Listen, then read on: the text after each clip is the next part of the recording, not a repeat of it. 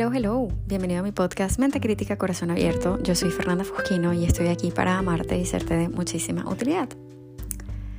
Sabes que yo creo muchísimo en las señales. Mucho, mucho, mucho. Todos los días me levanto con la ilusión de recibirlas. Dios se comunica de manera constante conmigo, no solamente a través de señales, por supuesto, de otras formas milagrosas, pero a mí me encantan las señales porque es como son como pequeños milagros, ¿no? Que te van confirmando a lo largo del camino que, vas bien, que es por allí. Yo suelo mucho eh, irme a la naturaleza a trabajar. Cuando no estoy pintando en el estudio, escribo mucho y cuando tengo que escribir me voy a la naturaleza. Esta semana me fui al parque que queda cerca de mi casa y eh, empiezo a escribir y veo que hay un garabato en mi libreta, que no sé de dónde habrá venido.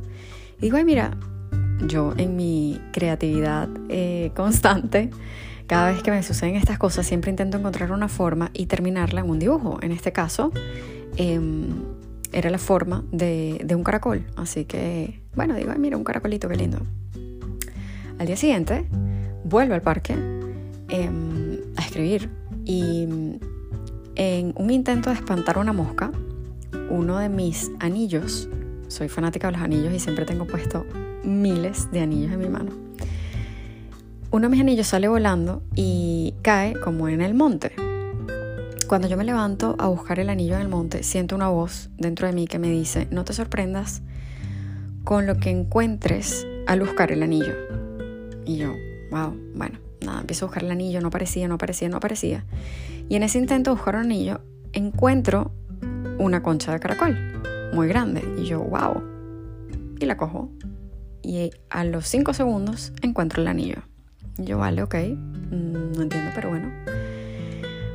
Vale.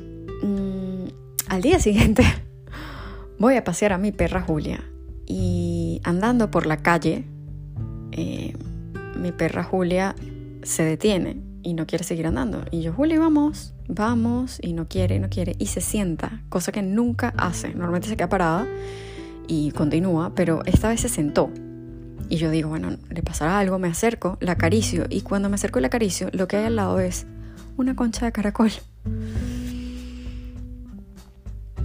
Antes, eh, ante este tipo de señales, yo siempre buscaba lo típico, ¿no? En Google. Significado espiritual de la concha de caracol.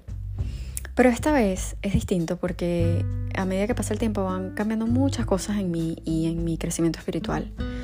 Así que esta vez decidí dejarlo, dejarlo allí y entender que el significado de ese caracol o de esos caracoles iba a llegar en su momento y Dios me iba a decir cuál era el significado. Yo eh, llevo algunos meses sintiendo que, que bueno, que, como que cuesta, ¿no? Que las cosas avancen. Eh, me, me ha costado mucho a lo largo de mi vida cultivar la paciencia Em, como buena emprendedora quiero todo para allá y si no me frustro y, es algo que, bueno, que he aprendido y que me ha enseñado mucho, he crecido mucho en ese sentido. Y estos últimos meses he sentido eso, ¿no? Que, que, el avance eh, quizás no es el que yo el que yo quiero, el que mi ego eh, me dice que tiene que ser, ¿no? Entonces, estoy en un momento de mi vida donde estoy meditando muchísimo, o sea, estoy meditando casi tres horas diarias, eh, una hora y media en la mañana, una hora y media en la noche. Y luego de terminar de meditar, lo que hago es escribir, escribir, escribir, escribir, escribir, escribir. Eh, y en estos escritos sé que no soy yo, que es Dios a través de mí. Así que te voy a compartir lo que, significaban eh, esos caracoles para mí. Y y estoy segura de que, de que te van a ayudar, de que este, este mensaje te va a ayudar. Si también sientes que, que, bueno, que las cosas no avanzan. Resulta que hay un tiempo humano y un tiempo de alma.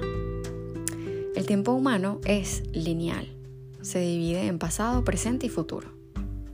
Todo está calculado, va deprisa, o al menos así creemos que tiene que ser todo rápido. En el tiempo humano todo es limitado. Las relaciones se miden, por ejemplo, hasta la tercera cita. Todo debe tomarse un tiempo.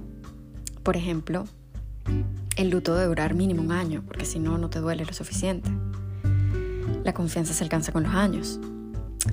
Eh, este tiempo humano también es responsable de sanar tus heridas, porque tú no, tú no, no, no, no, no, no, no, no eres el responsable. el responsable es el tiempo. El tiempo humano determina las jornadas laborales, por ejemplo, las horas de sueño, los años que cumples, tu juventud o tu vejez. También cree que determina la madurez y la experiencia. Son los años de antigüedad para tu jubilación. El tiempo humano mide la distancia, es ese tiempo que tienes sin ver a alguien. Y ese mismo tiempo determina el amor y el interés. O sea, si no te dedican tanto tiempo humano, no es amor, no es interés porque si algo no requiere de tiempo no es valioso. El tiempo humano se agota, se acaba, va restándose, disminuyendo, y nosotros creemos que también nos acabamos, nos agotamos, nos disminuimos. Y entonces corremos y corremos y corremos y queremos todo rápido. Y nos perdemos en el pasado o en el futuro y nunca estamos aquí. En cambio, el tiempo del alma es el tiempo de Dios y es un tiempo perfecto, es eterno, es ilimitado, no se acaba. Porque cada cosa dura lo que tiene que durar. Es un tiempo paciente.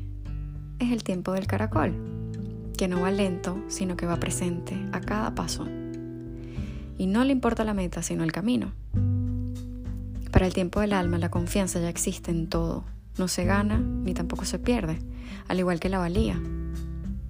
Para el tiempo del alma no hay jornadas laborales, Solo hay presencia y entrega en lo que se, se hace. No hay tiempo para enamorarse y amar. Igual eso puede pasar en un segundo que puede durar una eternidad. Para el tiempo del alma no hay años de antigüedad, solo hay sabiduría, solo existe el legado de la experiencia.